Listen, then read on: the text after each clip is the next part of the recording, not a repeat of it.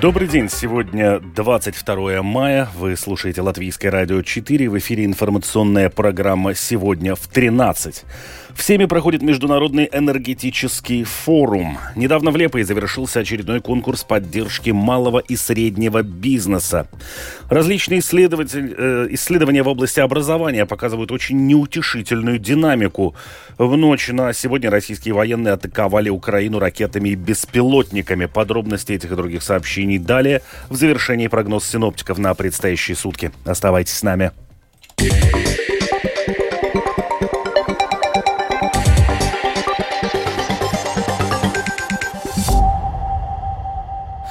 Сегодня в Сейме проходит Международный энергетический форум. Нужна ли Латвии долгосрочная, отвечающая народно-хозяйственным интересам страны, энергетическая стратегия? За ним следит Скирман Табальчута. Энергетика давно не является узкой сферой экспертов. Это еще безопасность, зеленый курс и конкурентоспособность. В форуме принимают участие послы разных стран, с которыми ведутся переговоры об инвестициях и партнерстве в сфере энергетики, указал в своей речи спикер Сейма Эдвардс Смилтенс. Чтобы привлечь большие инвестиции, которые рассчитаны не на 5-10 лет, а на периоды в 20, 30, 50 лет, должны быть совершенно ясные условия игры, точная стратегия, чтобы каждый крупный инвестор мог бы увидеть свое место в этой стратегии и понять, как он может принять участие в создании и усовершенствовании этой системы. Политик напомнил, что стремительный скачок инфляции в Латвии в прошлом году на 50% был обусловлен ценами на энергоресурсы. На форуме эксперты анализируют нынешнюю ситуацию, а также высказывают свое мнение о том, как Латвии лучше развивать свою энергетику в будущем. А после обеда состоится панель кандидатов в президенты Латвии. Все три выскажут свое видение развития сферы энергетики. По словам модератора форума, председателя парламентской подкомиссии среды, климата и энергетики Андреса Кулбергса, президент играет важную роль в этом вопросе. Enerģētikai jākļūst par numur viens приоритет, panākt tautsāniecības atvesļošanos. Энергетика должна стать приоритетом номер один, если мы хотим достичь оздоровления народного хозяйства. Потому что энергетическое развитие – это вопрос нашей безопасности. Энергетика – это планирование как минимум на 30 лет вперед. Именно поэтому, я подчеркиваю, это надо поднять на уровень президента и Сейма. Потому что президенту придется присматривать за каждым следующим премьер-министром, чтобы он держал энергетический курс согласно стратегии. Энергетический форум в Сейме сегодня проходит весь день. Скирман Табальчута, служба новостей Латвийского радио. Недавно в Лепое завершился очередной конкурс поддержки малого и среднего бизнеса. Почти полтора десятка поддержанных проектов получат в общей сложности 100 тысяч евро. Причем половину проект цифровой деревни на улице Ветру. Это одна из территорий, о развитии которой особо заботится самоуправление. Продолжает Алиба Меллер. Конкурс поддержки малого и среднего бизнеса проводится в Лепое давно. Даже в годы кризиса находили возможность выделить софинансирование, хоть и в меньшем объеме, на развитие разных проектов. В этом году было подано 18 заявок. Софинансирование от самоуправления получат 14 из них. Общая сумма поддержки 100 тысяч евро. Половину получит проект, связанный с улицей Ветру. Руководитель экономического отдела управления развития Лепы Арнис Витолс объяснил, почему этот проект так важен. Городу это важно, потому что улица Ветру реконструирована на средства еврофондов. А это налагает на город обязательство достичь показателей. В данном случае предполагалось, что это сделано для коммерсантов, которые будут развивать здесь предпринимательскую деятельность. Вначале там планировался кемпинг, и с таким предпринимателем мы бы достигли нужных показателей, но у предприятия начались сложности, и проект не был реализован. Нам нужно достичь этих целей, то есть нужных показателей к концу года. Должно быть предприятие, которое работает на этой территории. Соответственно, если это не будет выполнено, то на самоуправление может быть возложена обязанность вернуть средства, вложенные в э, реконструкцию улицы.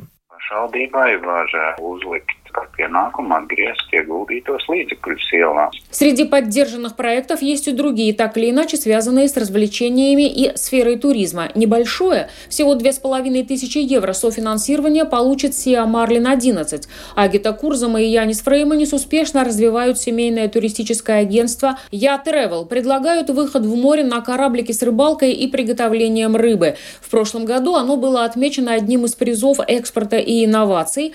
В этом году как раз за интересное туристическое предложение Агита получила титул «Липайчанина года».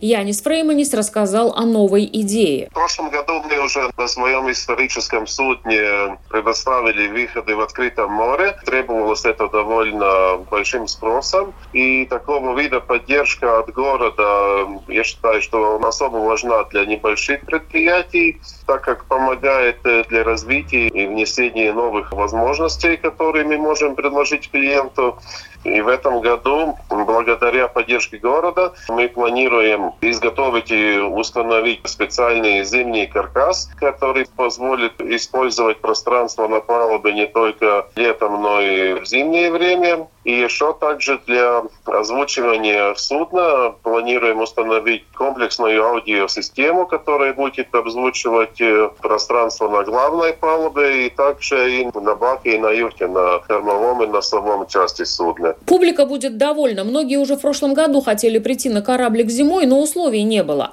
Арнис Витлс рассказал, что с 2015 по 2021 год включительно, благодаря конкурсу поддержки малого и среднего бизнеса, было реализовано 84 проекта и создано около 300 рабочих мест. Казна Лепые получила больше миллиона евро налогов. Либо Меллер, Латвийское радио 4, Лепая. Различные исследования в области образования показывают очень неутешительную динамику. Причем ухудшение образованности у детей, как правило, связано с ухудшением финансового положения в их семьях. Продолжает директор Рижской, Ринушской средней школы Денис Клюкин. Индикаторы, все исследования показывают, что уровень образования падает, и уровень образования падает в том числе в связи с падением уровня жизни в целом семей. Буквально на прошлой неделе э, была презентация исследования, например, э, Pearls 2021. Самое страшное, что показало это исследование, это то, что четвероклассники, до сих пор участвовавшие в этом исследовании, э, среди них неграмотных э, было в рамках статистической погрешности, а последнее исследование показало, что это 6%. Это страшные цифры. И это цифры, это в первую очередь э, социальный индикатор.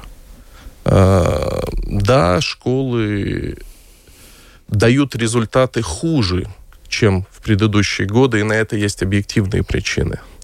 Но все исследования, что вот сейчас Пирлс, что до этого ПИЗа, э, всегда показывают корреляцию результатов э, образовательной системы с уровнем дохода семей. 20 мая Рижский окружной суд начал рассмотрение дела об убийстве администратора неплатежеспособности и присяжного адвоката Мартинша Бункуса, который трагически погиб пять лет назад, был застрелен за рулем в Риге у второго лесного кладбища.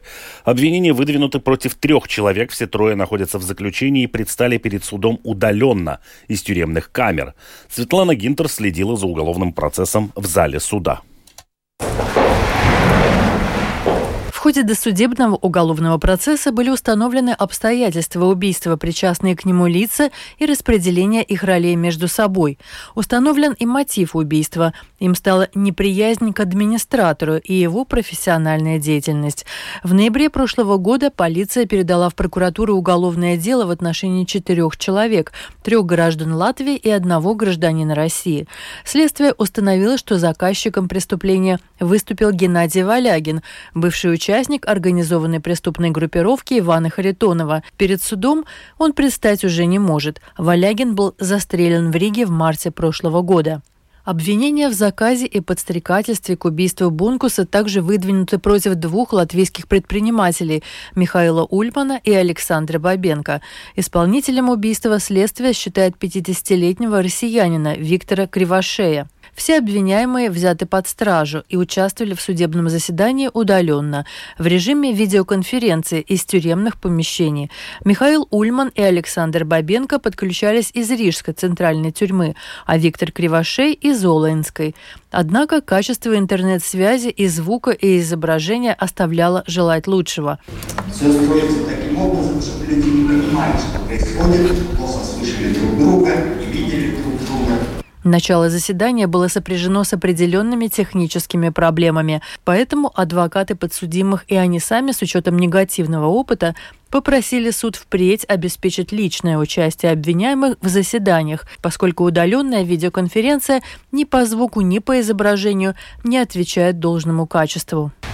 Так или иначе необходимо присутствие в зале, потому что через экран ты ничего толком не понимаешь продолжает адвокат Александра Бабенко Хелена Пурвиня. Мы все это время занимались э, разборкой того, кто что слышит, кто что видит. Видят только судью, не видя вообще своих адвокатов.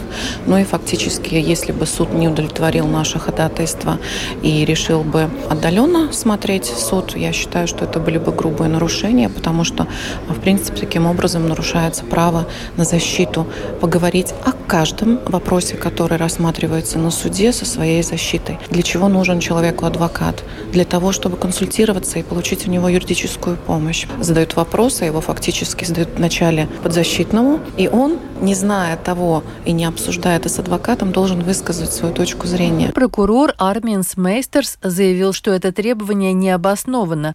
Прокуратуrai nav nekādas šaubas, ka personas, kas ir nodotas tiesai, у прокуратуры нет никаких сомнений в том, что лица, которые переданы под суд, обвиняются за конкретные деяния. Если бы этому не было доказательств, то дело не дошло бы до суда. Говоря о длительности следствия, надо учитывать степень сложности получения доказательств, и когда таких доказательств достаточно, то прокурор передает дело в суд. Я не считаю, что, учитывая вложенный объем работы, что это дело было несоразмерно долгим.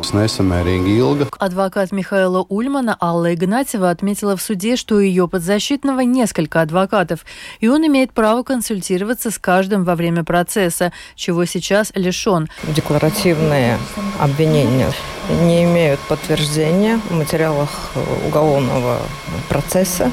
И в ходе судебного следствия используем все правовые возможности доказать свою невиновность. Все подсудимые высказались за личное присутствие в суде. Пожелали, цитата, «видеть глаза других участников процесса». Следующее слушание дела назначено на 13 июня. Светлана Гинтер, Латвийское радио 4.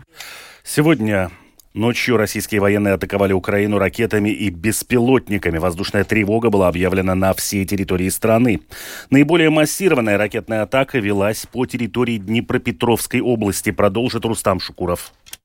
По информации украинских СМИ, в Днепре прогремело не менее 40 взрывов. Город атаковали беспилотники типа «Шахед», ракеты типа Х-22, баллистические ракеты разных типов «Искандер-К», «Искандер-М» и, возможно, С-400. Силы противовоздушной обороны сбили 15 беспилотников и 4 крылатые ракеты. В результате прилетов повреждены жилые помещения, здания частного предприятия и автомобили. Пострадали 8 человек, трое из них госпитализированы. Вероятной целью массированной ракетной атаки по Днепропетровской области минувшей ночью было прощупывание и ослабление украинской ПВО на этом направлении. Об этом заявила начальница Объединенного координационного пресс-центра сил обороны Юга Наталья Гуменюк. По ее словам, украинские военные на основе анализа пытаются предсказывать направление российских ударов. Тем временем в минувшие выходные владелец ЧВК «Вагнер» Евгений Пригожин через свою пресс-службу отчитался о полном взятии Бахмута наемниками. По его словам, последнее многоэтажное здание на юго-западе города, удерживаемое ВСУ, перешло под контроль ЧВК. В Минобороны Украины отрицают захват Бахмута. Заместитель министра обороны Украины Анна Маляр заявила, что украинские военные взяли Бахмут в полуокружение, что дает возможность уничтожать оккупантов. В свою очередь представитель восточной группировки войск ВСУ Сергей Череватый отметил, что Бахмут Донецкой области фактически полностью уничтожен ударами российских войск. Однако силы обороны продолжают удерживать позиции в юго-западной части города. Между тем, аналитики Института изучения войны отмечают, что вероятный захват Вагнера Вагнером последнего небольшого участка на западе Бахмута